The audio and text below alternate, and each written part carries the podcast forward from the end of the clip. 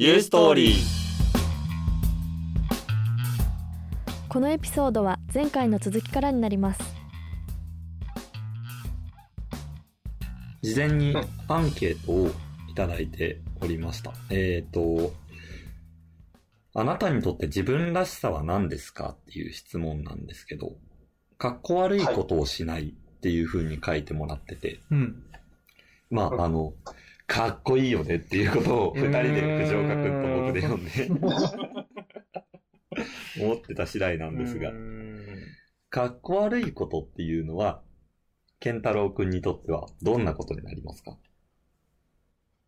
なんかそもそも、この質問を見たときに、うわ、恥ずかしいって思ってたすいません。恥ずかしいことをさせる番組なんですよ。ままださ、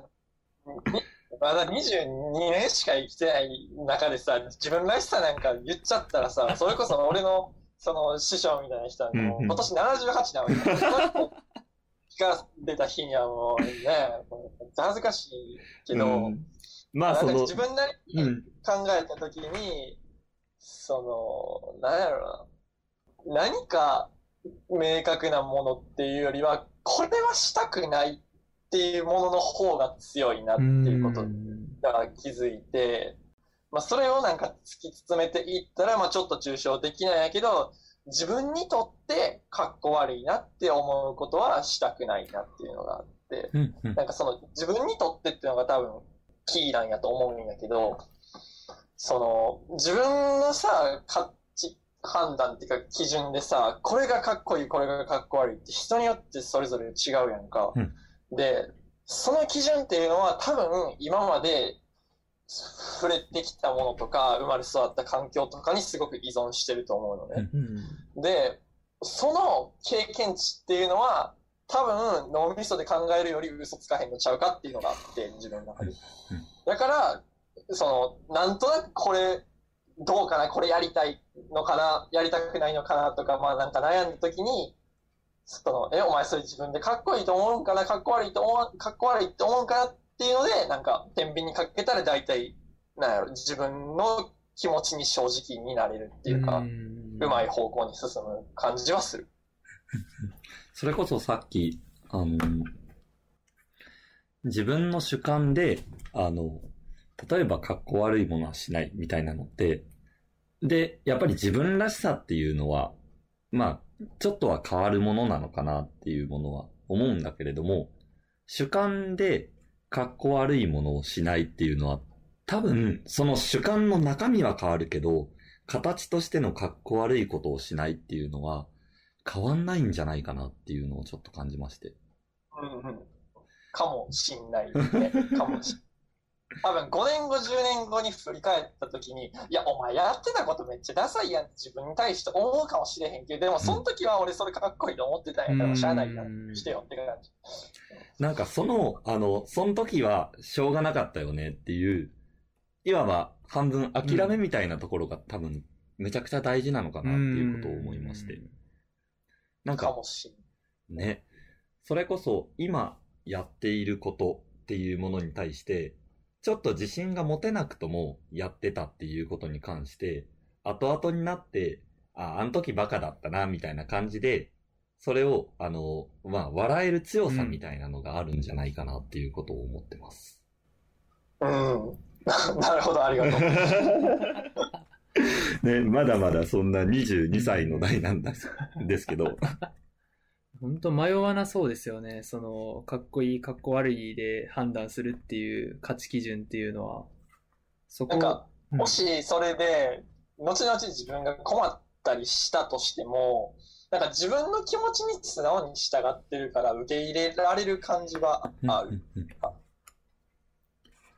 なるほどですね。うん。で、やっぱり、健太郎くんの話を聞いてると、いろんな機会に恵まれてるわけじゃないですか。うんそれこそ、ありがたい。うん。あの、セミナーを聞いたところ、あの、ファッションのセミナーを聞いたところから、あと、先輩でまかないマガジンっていう、まあ、インディペンデントマガジンを、合ってる？なってるよ、合ってるよ。またま？たま、マジで。ううんん。たまたまかもしんないけど、でも、あの、それを、機会があるところを、まあ、あの、見送るか見送んないかで、やっちゃうみたいなところなのかなっていう、その良さっていうのがあるのかなってことを思っております。うん。はい。はい。で、あの、ちょっと触れそびれてたんですけど、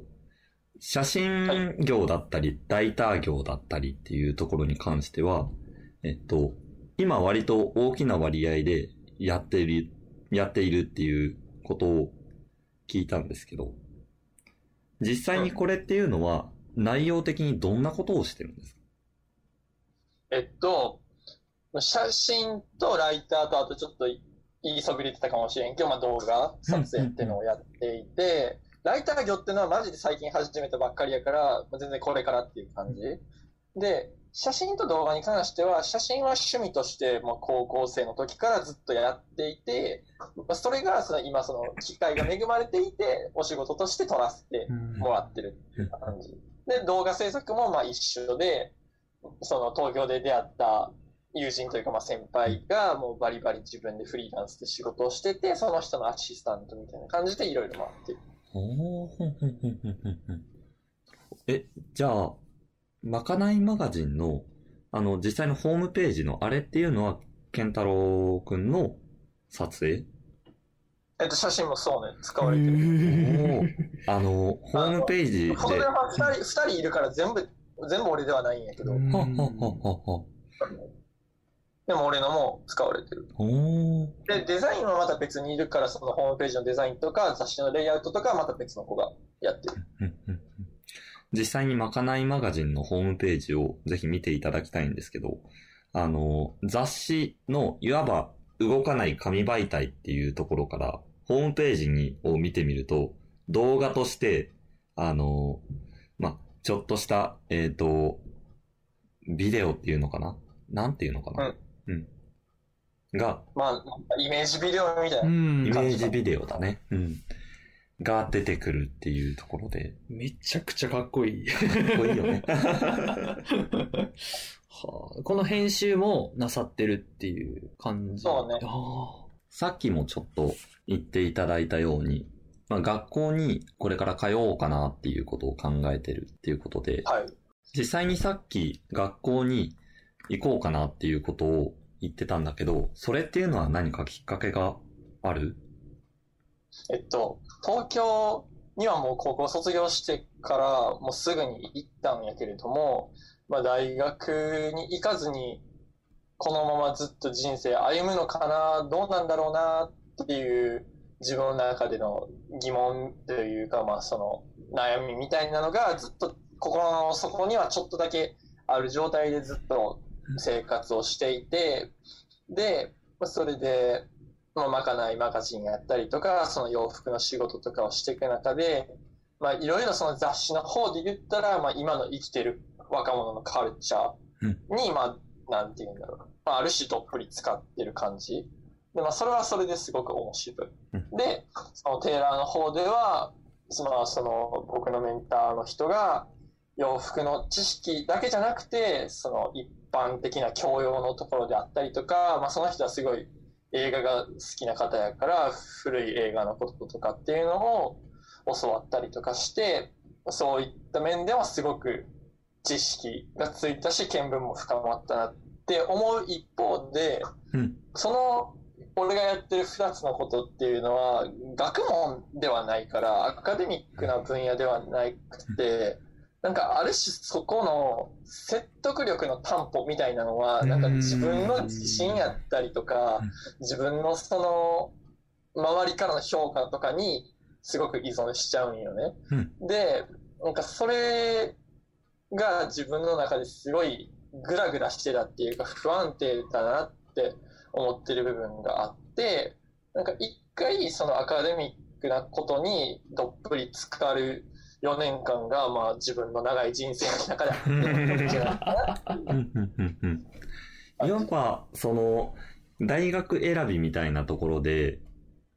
大学に行かないと、例えば社会的社会的に、えっ、と、何かちょっとその、学歴格差って言葉があるじゃないですか。なんかそういうところを埋めるためっていうわけではなく、勉強に浸かりたいみたいな、そういったモチベーションで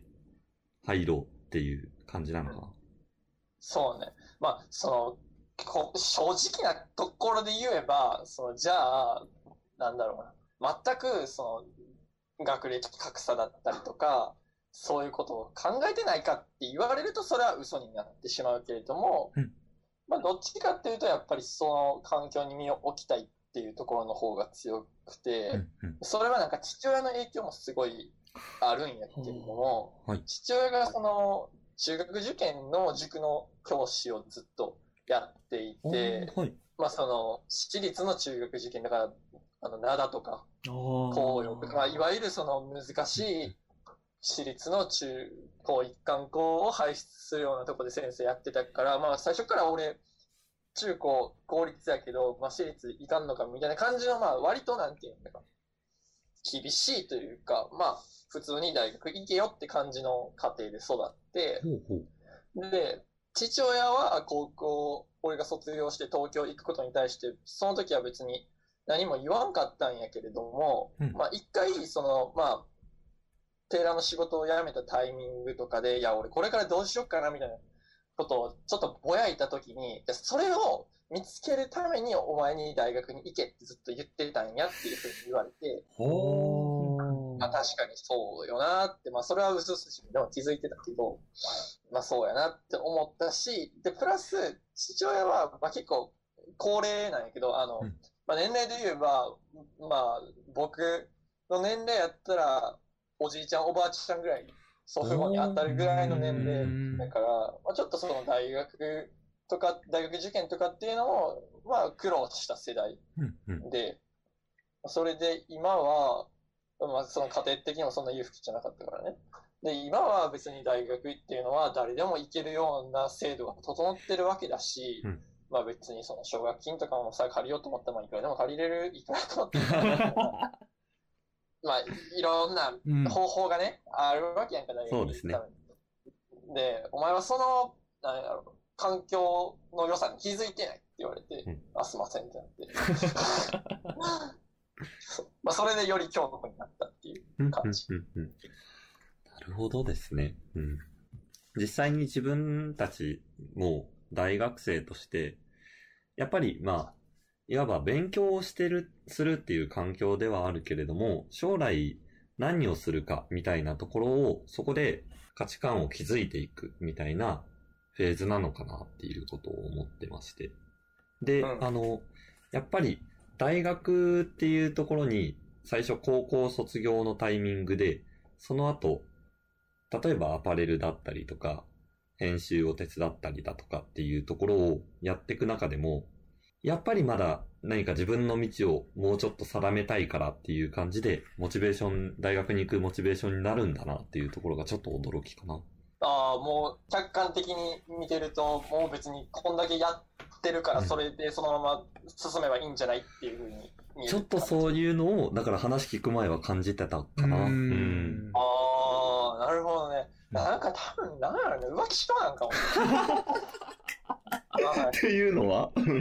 や、その、自分がずっとそれ、あ、なんか、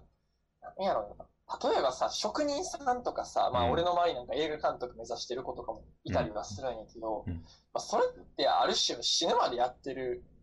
やん、そういう人たちって。うん。まあなんかそれにすごい憧れはあるんやけれども、自分はそれは違うなって思ってて、なんか違うなっていうか、憧れてるんだけどできないなっていう部分があるかな。だからまあそれで大学今行きたいってのは思うし、多分卒業した後でまた、じゃあこれやりたいみたいなのはそのうち出てくるやろうし。まあ、浮気症っていう言葉はちょっと語弊があるかもしれないけど、いろんなところにジャンルを伸ばしてるからこそ、大学に、例えばこれから行ったタイミングで、やりたいことっていうのがもっともっと見つかってくるかもしれないっていう、その期待が込められてるような気がします。なんか、俺の親戚、ちょっとややこしいんやけど、まあ、あの、うんアメリカにずっと住んでる親戚がいて、で、この夏に初めて会ったんやけど、で、まあ、それでいろいろ話をしていって、まあ、正直にこれからのことだったりとか、まあ今思ってることってのをさらけ出して言われたのが、英語の言葉で、ジャック・オブ・トレイズっていう言葉があるらしくてまあ、それって、まあ、どういうことかっていうと、まあなんか、簡単に言ったらつまみ食いじゃないけど、一つのことにフォーカスしてガッと深掘りするんじゃなくて、いろんなところをやっていったら、それをやっていくうちに、その自分のライフプランっていうか、人生っていうのは、いろんな物事が動き出すよっていうふうに言われて、まあなんか楽になったかな。ジャック・オブ・プレイス。うん。っうーん。ていうらしい。うんうんううん。ん言えて妙って感じがする。うんなんかめちゃくちゃそれっていいですよね。なんだろう、東大とか阪大とかもそうやと思うんですけど、なんかその、リベラルアーツなんだろう、いろんなものに横断して、最初にやってから専門を決めるっていうのとやっぱめちゃくちゃ近いところはありますよね、それって。それを言ってくれたのは僕の親戚の、まあ、おばさんで、まあ、僕の母親と年齢的に言えばすごい近い人なんだけれども、その人のお子さんは今、二人行ってボストン大学とコロンビア大学に行ってるから めっちゃ多いんだけどめちゃめちゃ優秀なんやけど、まあ、それでまあ、ついでに相談してて、いやなんか、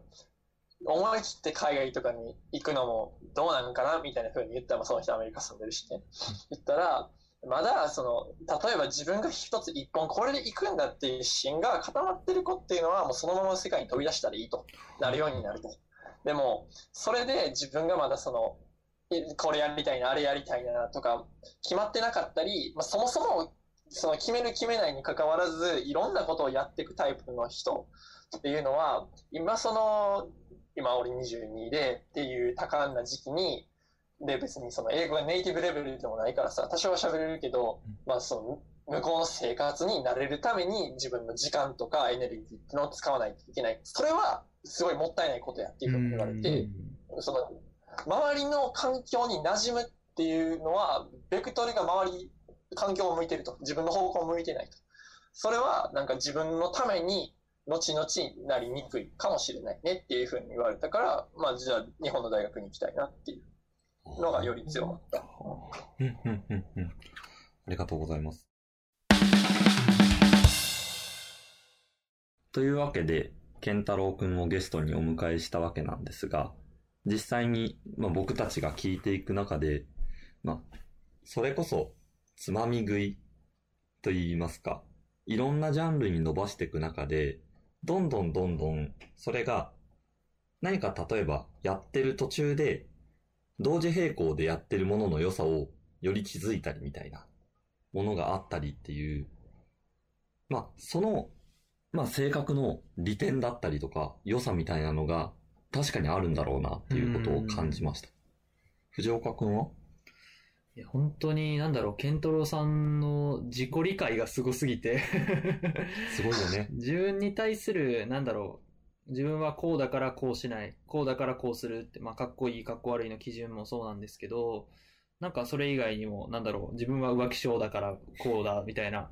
で、そういう方向に持っていきつつ、で、ちゃんと、なんだろう、いろんな人に相談して、自分の可能性を、あの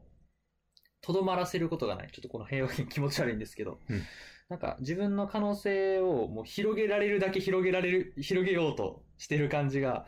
まあ、すごいなって思いました。恥ずかしいね。